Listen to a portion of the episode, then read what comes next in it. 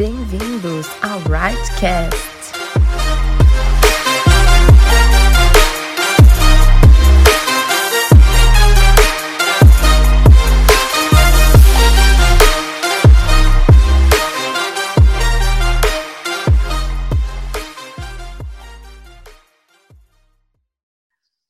Pessoal, tudo bem? Nós estamos aqui em mais um Rightcast e hoje a gente tem uma convidada super especial, alguém que vai agregar muito para a gente a respeito do Maio Laranja. É a Natália, ela trabalha junto ao Vila Betânia, ela é psicóloga lá. E eu já tive a oportunidade de ouvir a Natália falando, conversando com algumas outras pessoas. E o conhecimento que ela tem sobre o assunto é muito enriquecedor.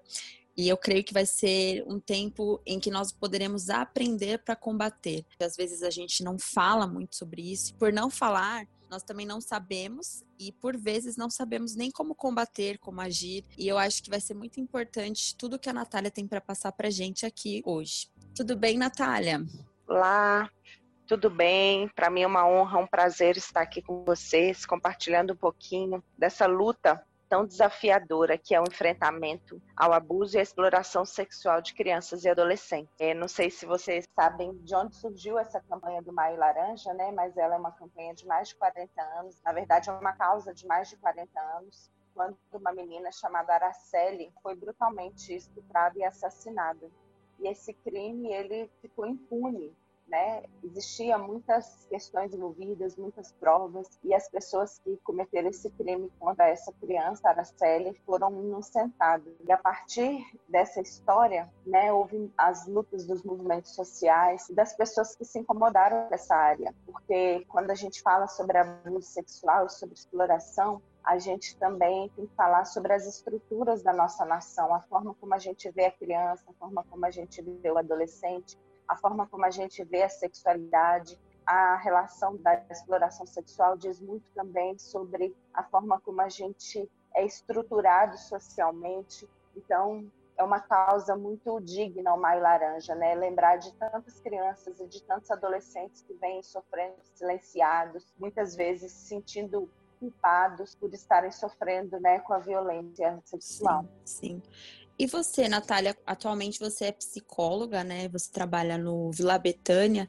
Será que você poderia contar um pouquinho pra gente qual é o trabalho desenvolvido no Vila Betânia? Que é o Vila Betânia, acho que muita gente não sabe. E também como você abraçou esta causa, porque eu imagino que não deve ser fácil, né? Só de, da gente falar disso, a gente já fica apreensivo, então eu imagino como deve ser lidar com isso, mas algo tão importante, algo tão nobre, né? Como que você foi despertada para isso? Como que é o seu trabalho no dia a dia? O que que você faz? Explica um pouquinho para a gente. Então, essa causa para mim começou antes mesmo de eu ser psicóloga. Eu era missionária da Missão Jocum. Eu fui missionária durante muito tempo e eu passei um tempo morando no Paraguai. E lá a gente tinha um trabalho sobre capelania escolar. Então, nós íamos para as escolas, nós dávamos palestra para os adolescentes. E a gente passou um ano dando palestra, aconselhamento para os adolescentes a respeito do suicídio. O Paraguai é um país onde possui um alto índice de suicídio juvenil. E no intervalo ou no final de uma palestra, uma adolescente, uma menina, chegou para mim e ela me perguntou assim: o que, é que eu faço? Porque eu não consigo me matar. Nem para me matar eu sirvo. Já tentei me matar de diversas formas e eu não consigo morrer. E ali eu fiquei Nossa. bastante chocada com aquele relato daquela menina e eu comecei a querer entender um pouquinho mais do que estava acontecendo com ela. E ela falou: o que você faria se você fosse abusada dos seus 8 até os seus 13 anos de idade pelo seu próprio irmão? E ele só parou de fazer isso porque ele morreu. E ali Nossa. fiquei muito chocada com aquela história e eu percebi que a dor dessa menina era tão grande que ela só encontrava saída na morte né? E eu percebi que eu não sabia o que dizer, que eu precisava de me apropriar um pouco mais do assunto. E a partir dessa menina começaram a vir muitas outras histórias de vários adolescentes. E eu percebi que ali no Paraguai eh, isso era uma uma causa que precisava ser vista, né? Então durante o tempo que eu fiquei lá, eu desenvolvi algumas coisas, mas eu já vim com o coração queimando um pouco sobre essa causa. Eu cheguei no Brasil, comecei a estudar mais, comecei a ler a respeito e aí eu comecei um projeto. Nesse momento também eu é, iniciei a faculdade de psicologia nesse mesmo momento, eu criei um projeto junto com uma amiga minha que chama Criança Brinca, mas não é brinquedo. E esse projeto é um projeto de prevenção ao abuso sexual e é um projeto que a gente trabalha a prevenção com crianças de 6 a 11 anos. Naquela época, eu comecei a perceber que a gente não encontrava materiais que trabalhassem com a criança. A gente uhum. só encontrava cartilhas a respeito do adulto, né? Como o adulto pode proteger a criança. Mas a gente entendeu que muitas vezes esse adulto ele é falho na proteção e a gente precisava mostrar para a criança um pouquinho como acontece essa dinâmica e como ela pode se proteger, como ela pode pedir ajuda. Então, a gente criou dois livrinhos de história e a gente criou uma cartilha que a criança aprende brincando sobre essa área. Hoje a gente já vê vários outros materiais, mas na época eu não encontrava nenhum material que fosse bastante assim direto, né, e na linguagem da criança falando sobre esse assunto. Então ali a gente começou a fazer esse trabalho aqui em Recife e a gente ia para as escolas, a gente fazia capacitações. Existem estudos que dizem que quanto mais a criança entender sobre a dinâmica do abuso, mais ela vai conseguir sair dessa trama toda, né? Sim. o abusador muitas vezes ele se alimenta desse não saber da criança. Fala que é uma brincadeirinha, ele fala que é um carinho, ele fala que qualquer coisa que acontecer é culpa da criança. Então, quanto mais informada, empoderada a criança tiver sobre esse assunto, então, mais, mais ela vai estar tá pronta, fortalecida para ela poder enfrentar. Então, para mim, começou dessa forma. A gente também aqui, eu, eu, participo de um ministério, e nesse ministério nós temos trabalhos voluntários dentro da Fundação Casa, aqui chama FUNASE, que a gente atua com adolescentes que cometeram algum tipo de ato infracional, e eu percebia que todas essas adolescentes, elas tinham uma história também de violência sexual cada vez mais me adentrando dentro desse tema. Né? E falando um pouquinho sobre Vila Betânia, Vila Betânia é uma instituição de acolhimento. Então, o que, que acontece? Quando uma criança, um adolescente, ele está passando por alguma violência e naquela família não existe ninguém que possa protegê-lo, ou esse adolescente ou essa criança está passando por algum tipo de negligência, onde as necessidades dele não estão sendo satisfeitas, onde ele não está sendo suprido de proteção, de necessidades básicas. Então, e não encontrar dentro da família ninguém que possa assumir a proteção dessa criança, essa criança ela é enviada para uma instituição de acolhimento que a gente chama de abrigo e antigamente era chamado de orfanato. É uma medida máxima, né? Assim, é uma medida extrema e é uma medida quando esgotarem todos os recursos de acolhimento daquela criança dentro da própria família, porque o ECA prevê que toda criança tem direito à convivência familiar e comunitária. E quando ela vai para uma instituição de acolhimento, né, é negado a ela esse direito de convivência familiar e ali ela vai ser investida onde vão encontrar dentro da família, vai se trabalhar a família para que ela possa receber essa criança de volta, vai ser identificado se existe possibilidade de reestruturação dessa família, seja por reestruturação financeira, psicológica. Quando não haver a possibilidade de reestruturação dessa família, essa criança ou adolescente geralmente ela é encaminhada para uma família substituta. No caso, deveria ser adoção. Então, ali no Vila Betânia, nós temos nosso perfil é de adolescentes, meninas adolescentes e de crianças até dois anos, né? Bebês Sim. e crianças até dois anos. Sim. Nossa, é bem interessante tudo isso que você trouxe, porque você já está vivendo, então, com isso há muitos anos, né? Eu acho até que, como profissional, para você é muito importante que. É, acho até que pela quarentena, né, as pessoas despertaram para esse tema, né? É, já é uma causa que existe há muito tempo, mas eu creio que este ano ela conseguiu atingir mais gente, né? De olhar para isso, de se atentar a isso, porque às vezes a gente acha que é uma coisa que está um pouco distante, né? Ou então os pais procuram não falar para a criança, é como se a gente quisesse proteger a criança, e quando na verdade, quanto melhor ela souber, mais ela vai conseguir se defender, né? Isso mesmo. Antigamente tinha um entendimento que se você falasse para a criança sobre as questões da sexualidade, é, é, poderia despertar nela algo que não fosse adequado ainda para a sua idade. Mas quando a gente fala de prevenção, né, é muito importante que os pais trabalhem na prevenção do seu filho, porque muitas vezes as famílias pensam: ah, isso nunca vai acontecer aqui em casa, ou isso só acontece em famílias pobres. Isso é um grande mito. Né? A gente vê a história de uma nadadora chamada Joana Maranhão, né? Da nada, uma nadadora que ela foi abusada pelo treinador dela. O abuso e a exploração sexual está em todas as camadas da sociedade, né? Principalmente o abuso. Então, quando a gente fala sobre prevenção com crianças, a gente não está falando sobre falar sobre sexo, a gente está falando sobre prevenção na sexualidade. Como que a gente pode ajudar uma criança a se prevenir? Né? Às vezes a gente vai falar para ela sobre os limites do corpo, o respeito do não, Sim. dentre várias outras coisas que a gente pode falar ao longo dessa conversa sobre como a gente pode proteger as crianças que chegam na nossa igreja, como a gente Sim. pode proteger as crianças que chegam até nós. Né? Então é muito importante educar para isso. E você falou aí sobre a quarentena, e vale ressaltar também que nesse período de isolamento social, os casos e as denúncias de abuso sexual aumentaram muito, porque as pessoas estão mais dentro de casa, é, a escola, a igreja, os outros lugares que, essas, que essa criança frequenta, elas são grandes parceiras nesse combate, porque, por exemplo, um projeto social. A criança chega lá e o pessoal do projeto social percebe que aquela criança está diferente. Eles vão começar a investigar na escola.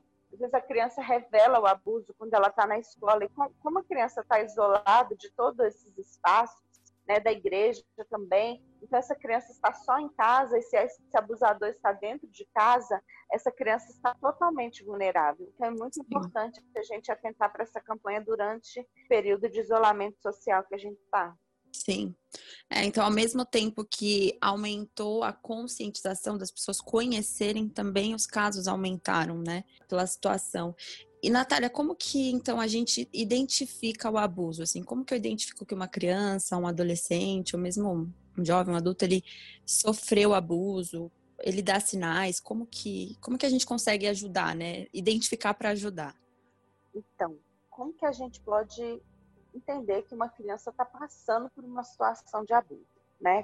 Que ela está vivendo naquele momento aquela situação ou que ela já passou, aquilo ainda está muito traumático para ela, Sim. as lembranças. Né? Então é importante saber que quando a criança está passando pelo abuso sexual, existe uma mudança drástica de comportamento. E as coisas que eu vou falar aqui não é para a gente fazer um checklist e se a criança uhum. é, tem tudo isso, quer dizer é, que ela está sendo abusada. É muito importante a gente entender que essas coisas que eu vou falar aqui são indicadores, né? Não, não, são uma prova, né? São indicadores baseados em estudos, né? Então, mas é preciso fazer uma avaliação do contexto geral, averiguar, né? Porque as crianças também apresentam sintomas e sinais diferentes daquilo que ela está passando. Então, assim, uma mudança brusca de comportamento. Às vezes essa criança aparece com marcas no corpo, né? E ela fala, ah, eu caí da bicicleta, né? Ou também marcas na, na própria região genital. Essa criança muitas vezes ela perde a vontade de brincar, ela abandona os hábitos lúdicos, né? E ela começa Sim. a ficar um pouco mais reclusa, retirada. Ela fica mais triste, às vezes ela tem dificuldade para dormir às vezes ela tem um terror muito grande de pessoas ou lugares específicos. E não quer dizer, às vezes, que ela está com medo daquela pessoa, que aquela pessoa necessariamente abusou ela. Mas às vezes aquela pessoa lembra ela de alguém. Ou às vezes ela, diante de, das pessoas desconhecidas, ela está se sentindo muito desprotegida. Então ela é uma criança que ela às vezes passa a se silenciar, ela passa às vezes a ficar um pouco mais agressiva. Então ela às vezes ela começa a falar sobre a morte, né? A criança às vezes ela não fala, eu vou suicidar, às vezes ela não tem a capacidade de verbalização, a capacidade de entender completamente o que é um suicídio, mas às vezes ela pode falar, como é que será que é morar no céu? É onde a vovó tá? Será que lá é bom? Né? Então, assim, ela começa a dar sinais de que alguma coisa não vai bem. Ela começa, às vezes, a afrontar os pais, ou ela começa às vezes a se tocar também, ela tem comportamentos né, de repetição diante daquilo que ela está vivendo, ela começa às vezes a falar palavrões, né, repetindo, porque às vezes esse abusador, essa abusadora, ela fala palavrões para criança de cunho sexual, às vezes ele expõe ela a vídeos pornográficos, então ela começa às vezes a repetir as cenas com gestos, com palavras, né? Então é muito importante a gente estar atento a isso. Cada pai, cada mãe, ou cada pessoa da família conhece a criança que tem. Só que o problema do abuso é que muitas vezes os pais estão muito distantes dos seus filhos. E essa distância dos seus filhos faz com que os pais não saibam quando o comportamento do seu filho mudou. E às vezes ele avalia só um comportamento agressivo como um mau comportamento, né? E aí esse menino é difícil, essa menina é difícil, só me dá trabalho, né? Fazendo aquela criança é, internalizar ainda mais e compactuar ainda mais com o segredo que ela está submetida com esse julgo desse abusador. Então, assim, é muito importante que os pais estejam próximos dos seus filhos, né, para conhecer, saber o que que seu filho sente, saber o que seu filho pensa, quando o comportamento mudou ou quando você percebeu alguma coisa diferente, né? A gente não pode ter aquela abordagem de falar: "O que que aconteceu? Alguém tocou em você?" Não, o filho precisa saber que ele pode contar qualquer coisa para o pai, que o pai vai acolher os sentimentos dele, que a mãe vai acolher, que vão perguntar: meu filho, a gente está sempre com você.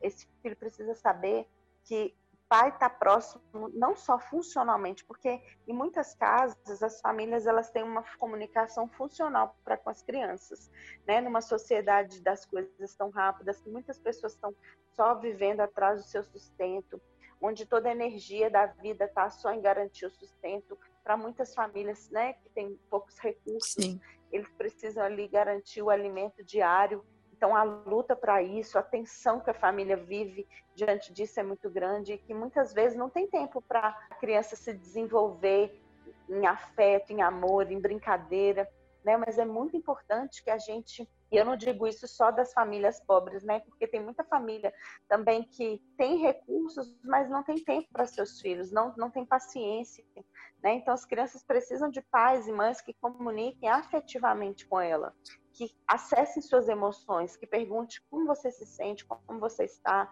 como foi seu dia na escola, o que, que aconteceu, e sempre fale para ela, você sabe que o papai e a mamãe tá aqui sempre para aquilo que você precisar, né? Então, assim, isso é muito importante. E, Natália, quando então, a gente, de repente, olhou uma criança, conseguiu identificar esses, é, que ela eventualmente está sofrendo um abuso, né, com base nesses indícios, eu acho isso muito importante, da forma como você trouxe, né? Prestar atenção nos seus filhos. Se o seu filho está dando alguns sinais, é importante você prestar atenção de que algo não vai bem. É um alerta para você investigar, né? E quando de repente a gente já identifica, de repente confirma que a criança está sendo abusada, está passando por um, um, período complicado, é o que que a gente deve fazer? Qual é a nossa postura, assim? O coração fica apertado. Eu não sei se na hora a gente entra em desespero, se o pai ou a mãe entra em desespero, ou até mesmo a pessoa que descobre. Como que a gente tem que agir? Porque no fundo é a criança, né? Não são as nossas emoções. No fundo, além das nossas emoções, daquilo que a gente sentiu ou pensou, tem uma criança envolvida, né? É claro é, que mexe com as emoções da gente, né? Não tem como não se desesperar.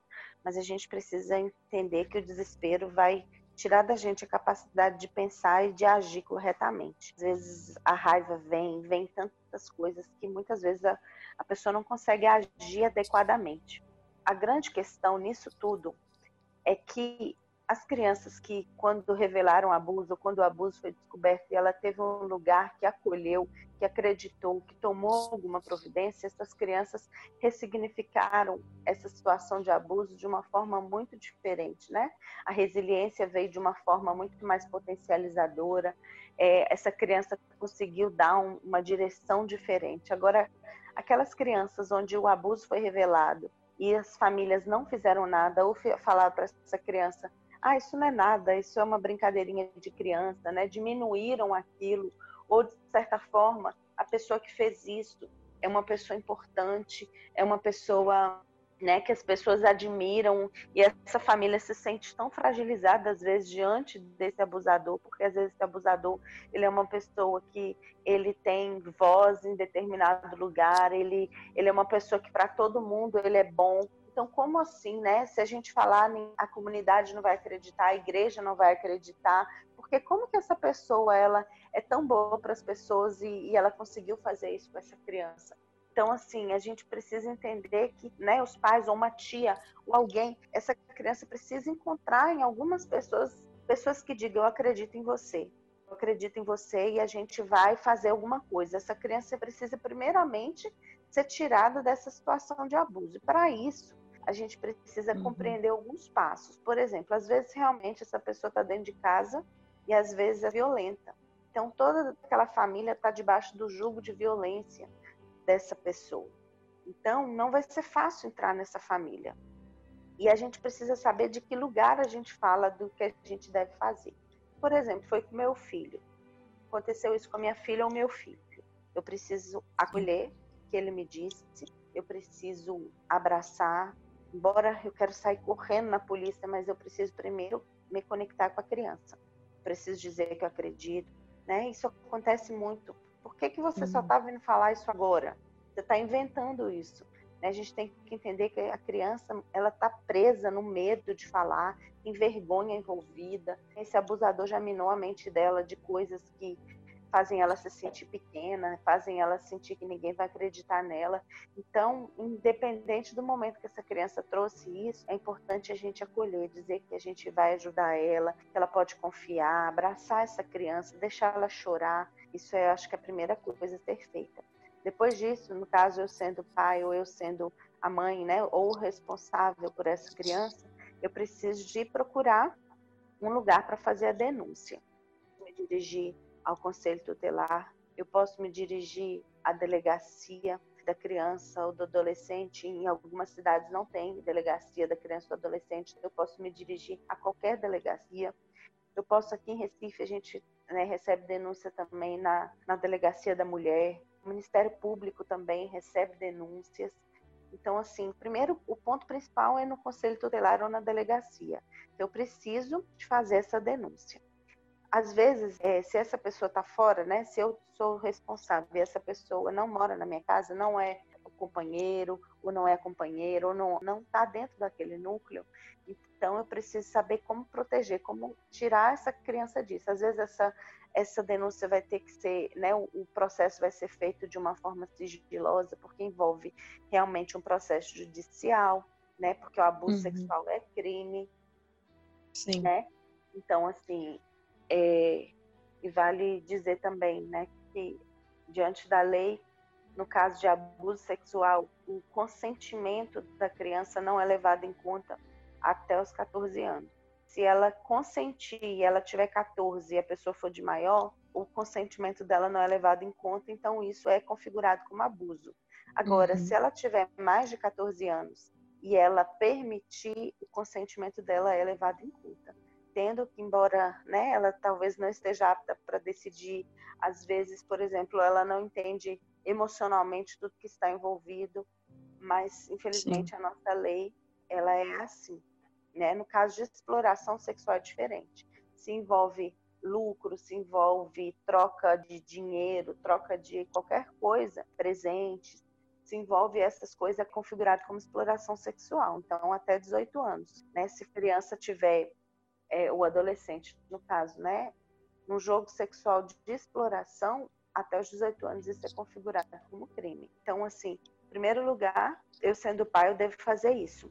No caso, por exemplo, chegou uma criança na nossa igreja ou no projeto social que a gente tem e a gente desconfia que essa criança está passando por algum tipo de abuso.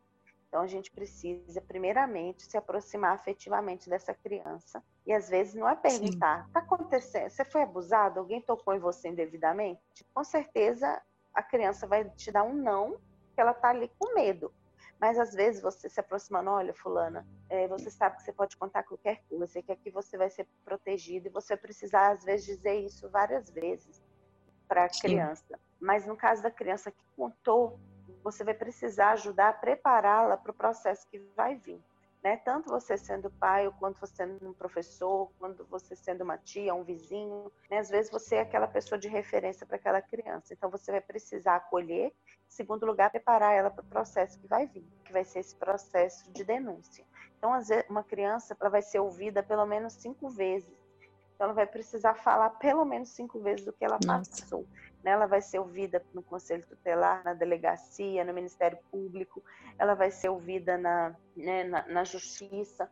Então, assim, é um caminho bem árduo enfrentar todo esse processo jurídico. Então, essa pessoa precisa estar sempre afirmando a criança, né, sempre empoderando essa criança, sempre alimentando ela afetivamente, que o processo vai ser difícil, mas que você vai estar ali com ela, né? Muitas vezes depois que houve esse processo jurídico, às vezes a pessoa vai ser presa.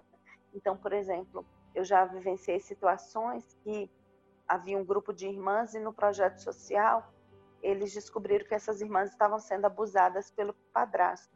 E aí as irmãs mais velhas, elas revelaram depois do projeto social fazer toda essa abordagem.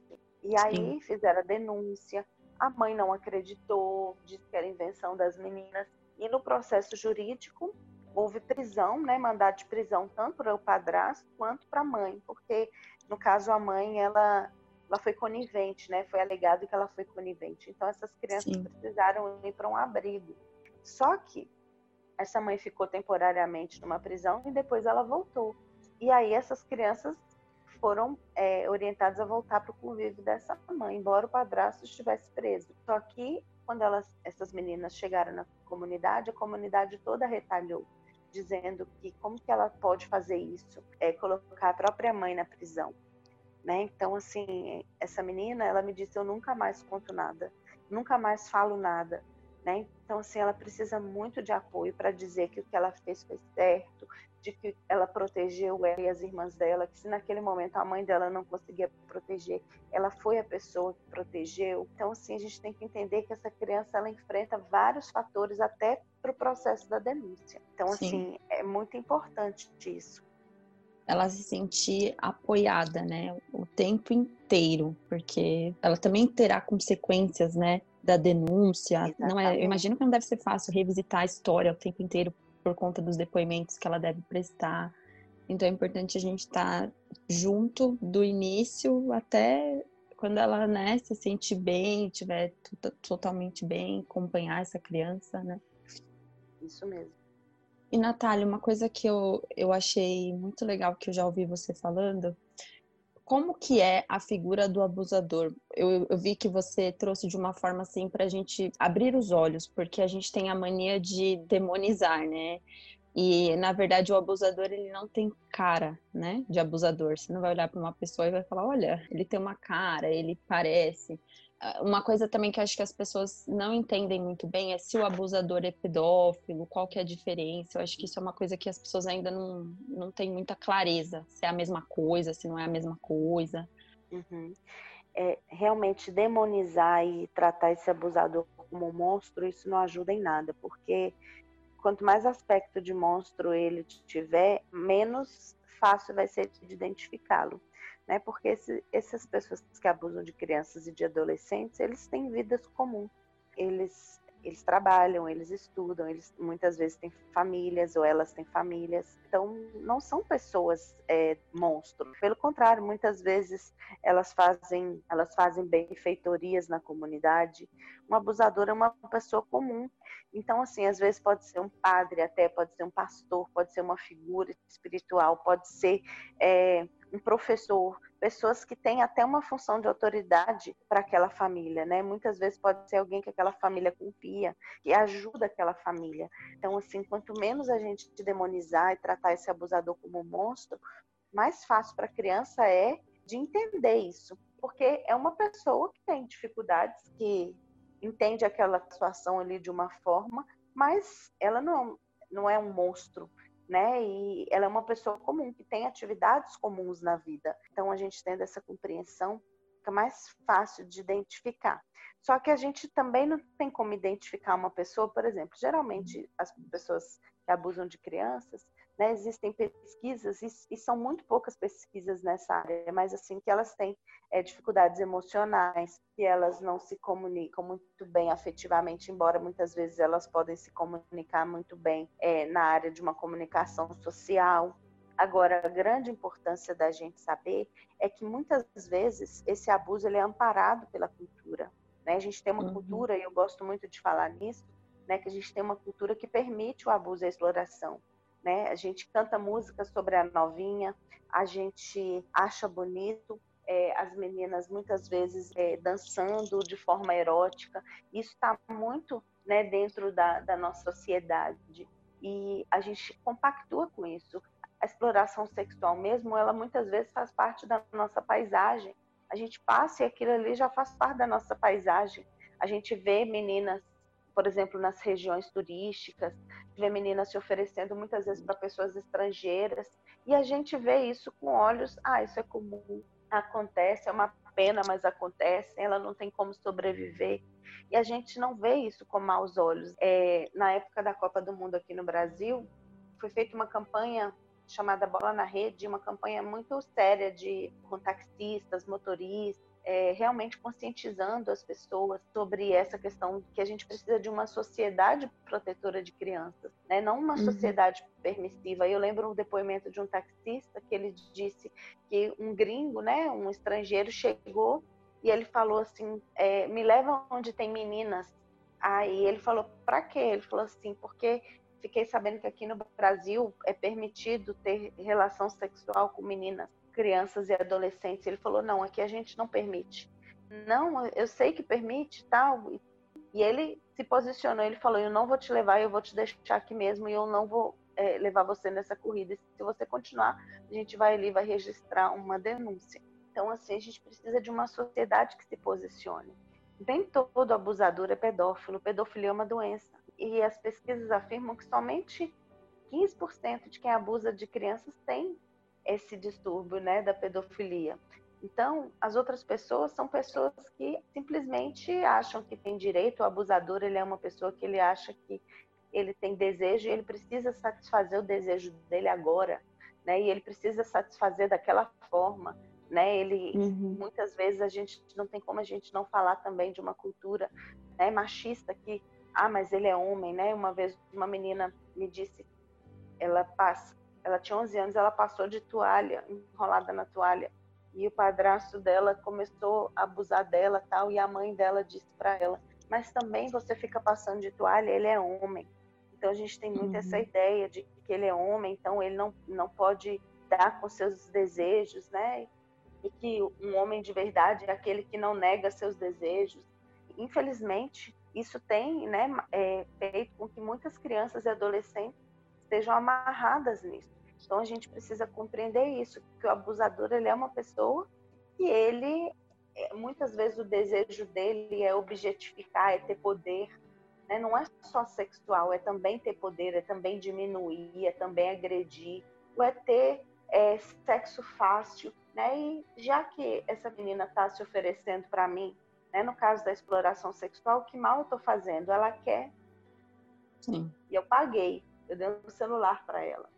São situações realmente muito difíceis de enfrentar. E, e essa diferença do abusador para um pedófilo existe? É a mesma coisa? Geralmente o pedófilo, ele também existem muitas poucas pesquisas sobre isso, mas ele é uma pessoa mais infantilizada. Ele tem um, um desejo assim específico por determinado sexo e por determinada idade né? Ele uhum. vive num mundo muito secreto. Ele é, geralmente ele tem fantasias às vezes até por crianças menores. Então assim a pedofilia é muito isso. O desejo dele é específico para crianças ou adolescentes de determinada idade. Ele não consegue exercer desejo por outras idades ou por outras pessoas. O abusador não. O abusador ele tanto faz para ele fazer sexo com criança quanto fazer sexo com outra pessoa, né? A questão dele é eu preciso satisfazer o meu desejo agora. Uhum. Vai ser desse jeito. Então é por aí, mais ou menos. Entendi. Natália, é, eu não sei se você teve a oportunidade de assistir, acho que sim, uma live que um pouco famosa da ministra Damares, em que ela contou um pouco sobre o abuso dela, né? E eu mesmo, assim, não conhecia a fundo a história dela e eu fui muito impactada. E uma frase que me chamou muito a atenção quando ela estava falando, que ela falou que a mãe dela, em, uma, em um certo momento, percebeu, descobriu que ela tinha sofrido abuso. É, infelizmente, ela sofreu esse abuso dentro da igreja. E a mãe dela ficou por muitos anos orando, né, por ela. E glória a Deus, ela foi, né, descoberta, tem passado por um processo de cura, como ela mesma disse.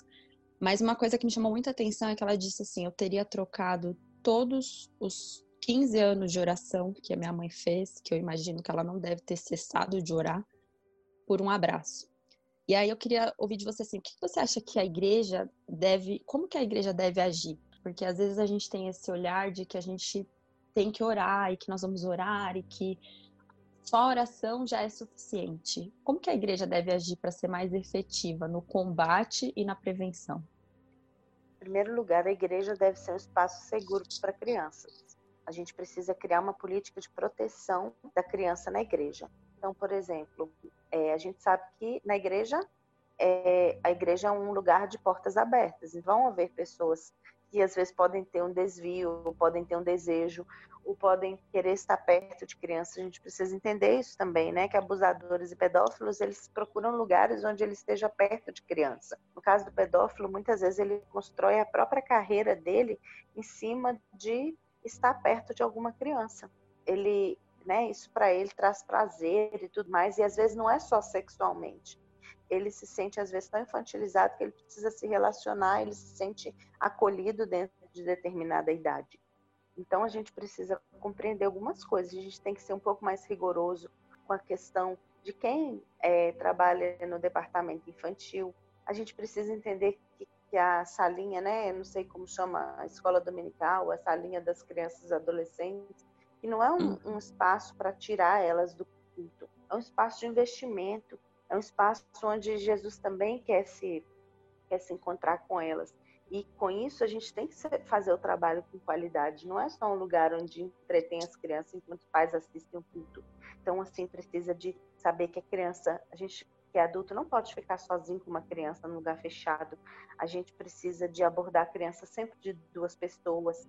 A gente, os banheiros precisam ter portas nunca ir para o banheiro sozinho com a criança, sempre ir acompanhado de outra pessoa, é, uhum. evitar colocar a criança no colo. Então a gente precisa também, uma pessoa que se voluntaria, a gente precisa saber quem é essa pessoa. Ela apareceu do nada aqui na igreja, dizendo que quer trabalhar com criança, mas, mas peraí, vamos, vamos conhecer ela primeiro, vamos colocar ela em outros espaços. E muitas vezes a gente tem tanta carência no Ministério Infantil que a gente aceita qualquer pessoa, né? Então, assim, eu acho que é importante saber um pouquinho dessa pessoa, de onde ela vem, quem é a família dela, ela era de alguma igreja ou não, o que, que ela faz, né? Então, eu acho que isso aí são políticas de proteção e prevenção, né? Agora, a nível da, disso que você perguntou, eu acredito também que é, não só como igreja, mas como cidadão, qualquer situação que a gente vê de abuso que está né, que está acontecendo com alguma criança ou adolescente, a gente tem a responsabilidade. Essa não é uma responsabilidade do Estado, da polícia, da família, essa é uma responsabilidade da sociedade, né? E a Constituição, o ECA prediz isso, que todo cuidado proteção da criança, ele é feito por muitas mãos, ele é feito pelo Estado, ele é compartilhado pela família, ele é compartilhado pela sociedade. A gente precisa entender isso, que é, às vezes uma família ela não está dando conta de proteger essa criança. Então a gente precisa fazer alguma coisa, né? Às vezes essa criança vai chegar para a gente e a gente precisa ter um olhar para aquilo que está acontecendo. Então abordar essa família, se aproximar, entender, tentar entender o que está acontecendo na dinâmica dessa família, é, ser menos punitivo. Às vezes a gente tem a tendência de punir a família onde a criança está sendo desprotegida né? Mas se a gente tiver essa abordagem punitiva, só de cobrança, olha aqui, você não está cuidando do seu filho direito, você é isso, você é aquilo, mas a gente tem uma abordagem muito mais é, colaborativa, né? O que está acontecendo? Quais as suas dificuldades para poder, né, suprir isso? Como que a gente pode te ajudar?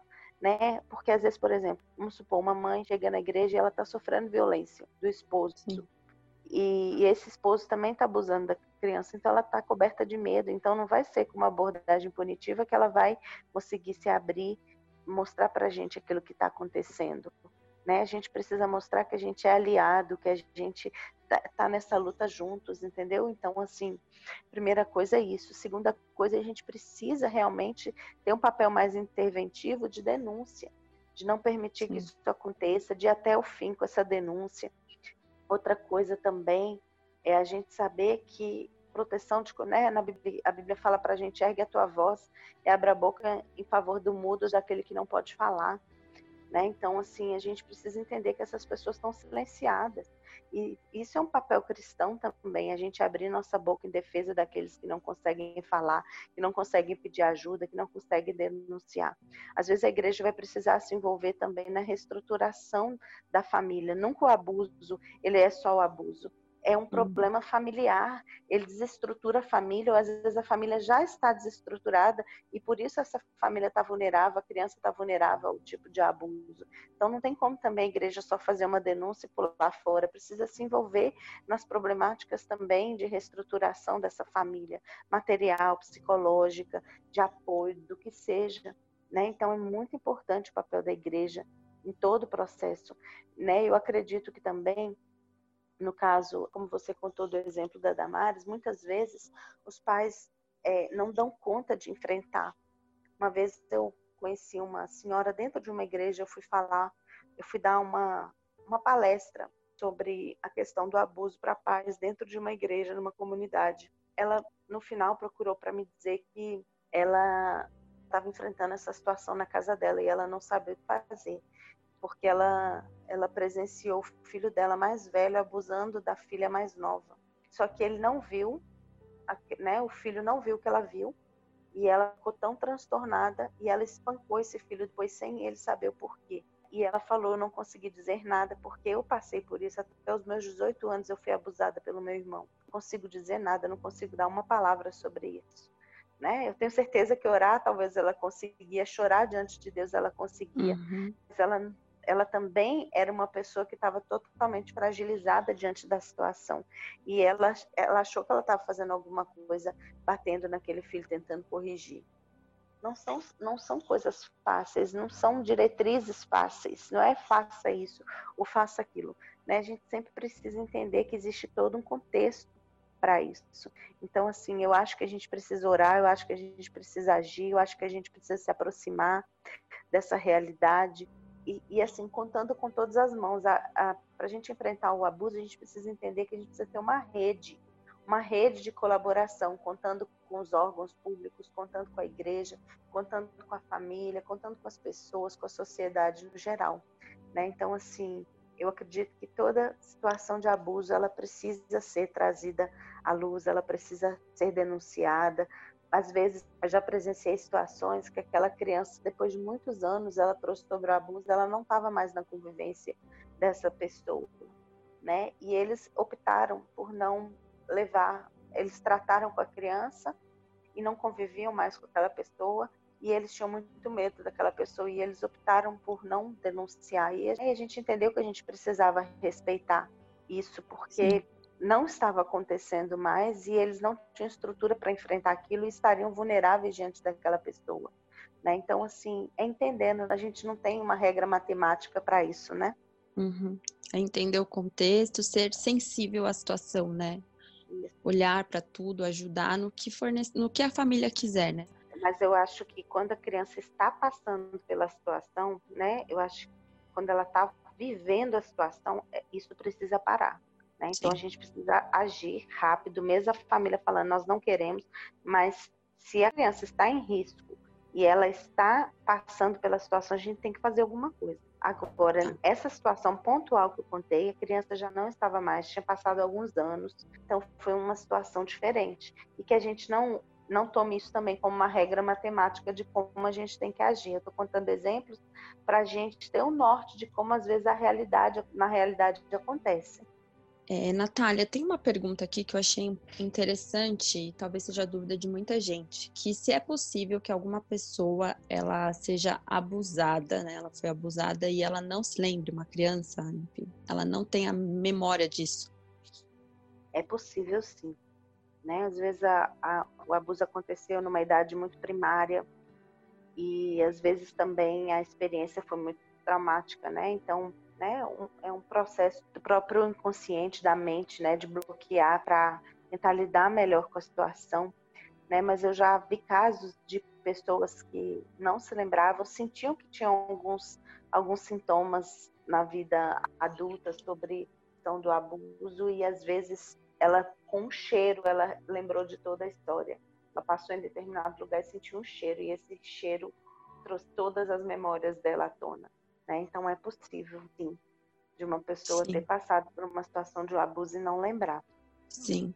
Natália, e na mesma linha disso que a gente falou da igreja também não só se levantar em oração, mas também ter uma medida prática, né? Eu acho também que é importante falar do trabalho desenvolvido por profissionais, né? No caso, o seu trabalho, de tantos outros psicólogos, né, da gente também. Eu creio que isso está acabando na igreja, mas às vezes dentro da igreja existe um preconceito de procurar esse tipo de profissional, porque ah, não precisa, vamos só orar e jejuar. E eu acho que é importante, até por tudo isso, imagina uma criança lembra depois por um cheiro que passou por isso, o quão importante é o trabalho desenvolvido por cada um dos profissionais então, é importante buscar, né? Fala um pouco pra gente o trabalho, que é um trabalho que tem que ser feito por um profissional, eu, eu creio, né? Sim, com certeza. E, e assim, às vezes os traumas que acarretam tudo isso, né? E não só, né? A gente, como profissional, a gente vê na nossa, no nosso consultório, né? Eu também sou psicóloga clínica, nesse momento atendendo online, né? Devido à situação de isolamento social mas isso chega muito para o nosso consultório como psicólogo, né? Os abusos sofridos na infância, chega isso muito como memórias, isso, e muitas pessoas sentem que isso é uma, né? É uma dor difícil de lidar, existem traumas. Então, realmente, os profissionais eles têm a capacidade mais apurada de lidar com essa situação.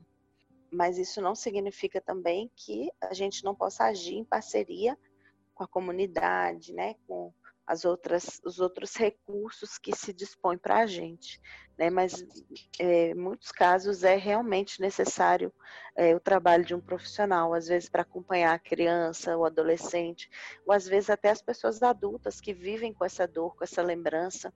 Né? Eu lembro uma vez que eu fui dar uma palestra sobre abuso, sobre sexualidade, na verdade, e uma pessoa estava eu falei, né, sobre esse jogo de culpa que o abusador coloca a vítima. Uma pessoa entrou em crise depois disso que eu, que eu falei, porque ela falou: Eu vivi tantos anos da minha vida achando que a culpa era minha, e eu já tinha me acostumado com isso. Eu não sei lidar com a questão da culpa não ser minha. Eu perdi muito tempo da minha vida nisso, eu perdi minha vida muito tempo é, me punindo e eu não sei lidar com isso. Então, assim, realmente os traumas e porque o trauma não é só do abuso em si, por exemplo, uma criança que ela é abusada pelo próprio pai, ela sofre o luto daquele pai, ela vive tão confusa, né, entre como que ele, quem deveria me proteger faz isso comigo, se ou se essa pessoa que está me abusando ela é tão boa, por que que então ela está fazendo isso comigo? Então eu que devo ser ruim. Então são muitos sentimentos e muitos pensamentos que vêm em torno do abuso né? Então, por exemplo, algumas crianças, a família se desfaz depois da, da descoberta.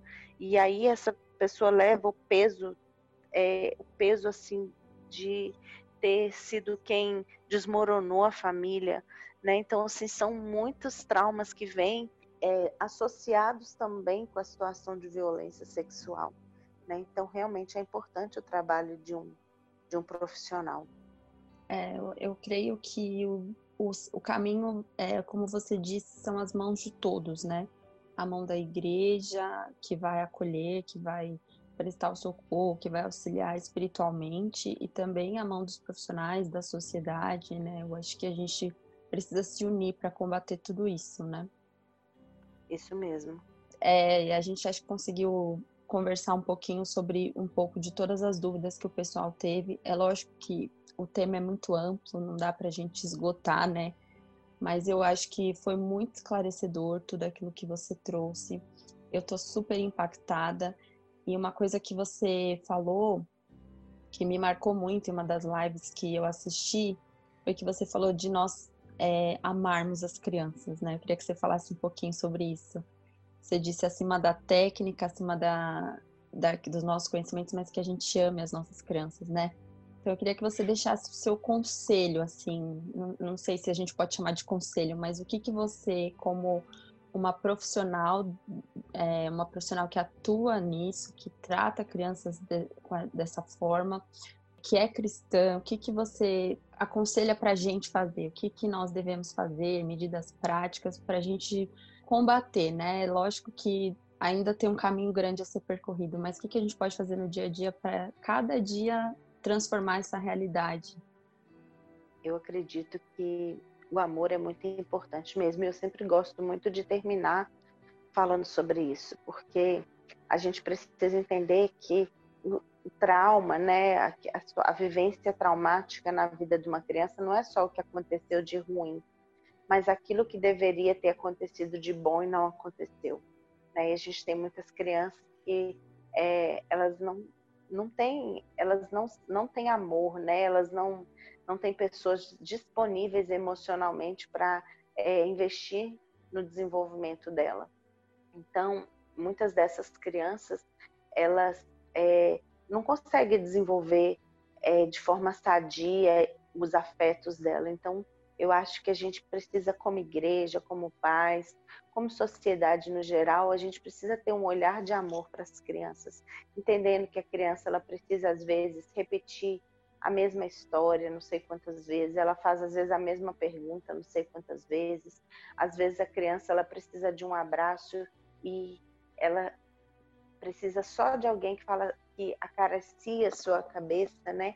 É, e muitas vezes a gente até quer ensinar demais para a criança. Eu vejo muitos pais investindo e colocam em curso e a criança tem uma agenda tão cheia, mas os pais não têm tempo de amar a criança. O único contato que essa criança às vezes tem com os pais é um turno no final de semana ou um dia no final de semana, né? Porque a agenda dos pais está tão ocupada e a agenda dos filhos também estão tão ocupadas, né? E a criança precisa de amor para se desenvolver, ela precisa de tempo, ela precisa de paciência, ela precisa de pessoas é, disponíveis emocionalmente para dar o ambiente que ela precisa. Eu deixo sempre essa palavra porque falando sobre abuso, esse abusador procura falta. Ele procura uma criança que às vezes ela está fragilizada nas emoções, às vezes ela não tem supervisão suficiente, às vezes ela não tem elogio suficiente, mas ela tem cobrança, crítica, ela não tem palavras de afirmação suficiente, ela não tem encorajamento, estímulo suficiente, né? Então, assim, a gente precisa muito de, em primeiro lugar, fazer isso com os nossos filhos, aqueles que estão mais perto de nós, mas a gente precisa, como igreja também, ser apoiadores para que pais consigam fazer isso, né? Às vezes, por exemplo, se a gente tem na igreja uma agenda tão cheia e as pessoas já, já têm uma agenda tão cheia na luta, também da sua sobrevivência, que tempo que aquela família vai ter junta para investimento nos filhos, para se ligarem afetivamente.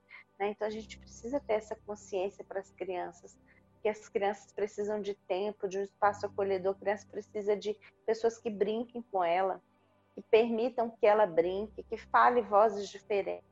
Né? Então, lidar com crianças, lidar com adolescentes, precisa de ser num ambiente de muito amor. Eu acho que a técnica ajuda muito, mas é, só o amor pode abrir realmente as chaves daqueles corações tão trancados, né, pelos impactos do abuso, as dores do abuso, as dores de uma, as dores às vezes da negligência. Então a gente precisa mesmo, né, de ter um olhar de amor para essa nova geração. Muito obrigada, né? Eu quero agradecer o espaço e dizer que estamos juntos aí nessa luta. Natália, eu também quero aproveitar e agradecer, né? Agradecer a sua disposição de conversar com a gente. Foi muito enriquecedor. Eu tô assim, extremamente impactada com tudo que eu ouvi. Aprendi muito. E agradecer também por você ter abraçado essa causa. Eu imagino que não é fácil, imagino que não seja fácil, mas é, a gente precisa de pessoas como você que tem o conhecimento técnico, que tem o, o amor, né, para ajudar a gente nesse combate. Eu quero muito agradecer, que Deus continue te abençoando, que Deus continue usando a sua vida, né, profissionalmente, tecnicamente, e te enchendo cada dia de mais amor para que você consiga ajudar e a gente aos poucos vai mudando essa realidade aí que a gente infelizmente tem hoje. Amém. Eu Amém. Também, viu? E quando precisando, podem contar comigo também tá bom? Então a gente vai colocar aqui os contatos da Natália, então quem precisar entrar com ela. Natália, uma coisa que eu queria perguntar é a respeito desse material. É, se as pessoas quiserem adquirir, como que funciona? É, dá para comprar? Como que? Então, esse material, é, eu não vendo ele separado do curso que a gente dá, porque hum. é um hum. material que ele pode ser um pouco até perigoso para criança né? Vamos ah. supor, nesse material a criança está aprendendo sobre como lidar com abuso e às vezes esse abusador está em casa e ele vê que uhum. essa criança chegou com uma cartilha em casa, né? Então assim ele pode se tornar mais agressivo com a criança. A gente faz através de um curso que a gente dá, né, de 12 horas, né, que a gente também tem disponibilidade de levar para outros estados, se a igreja queira, né, abraçar essa causa em escolas, em projetos a gente também tem essa disponibilidade. E a gente está aí planejando também um curso online, né? Para a ah, gente poder estar tá disponibilizando esse material também. Legal. Então é isso, Natália. Muito obrigada, viu? Muito obrigada mesmo. Que Deus te abençoe e estamos juntos aí nessa luta. Amém. Muito obrigada também, viu? Se você foi abençoado com esta palavra, curta, compartilhe e siga-nos no Instagram, arroba renovadayang, arroba renovadateam. A gente se vê na próxima terça em mais um episódio do Rightcast.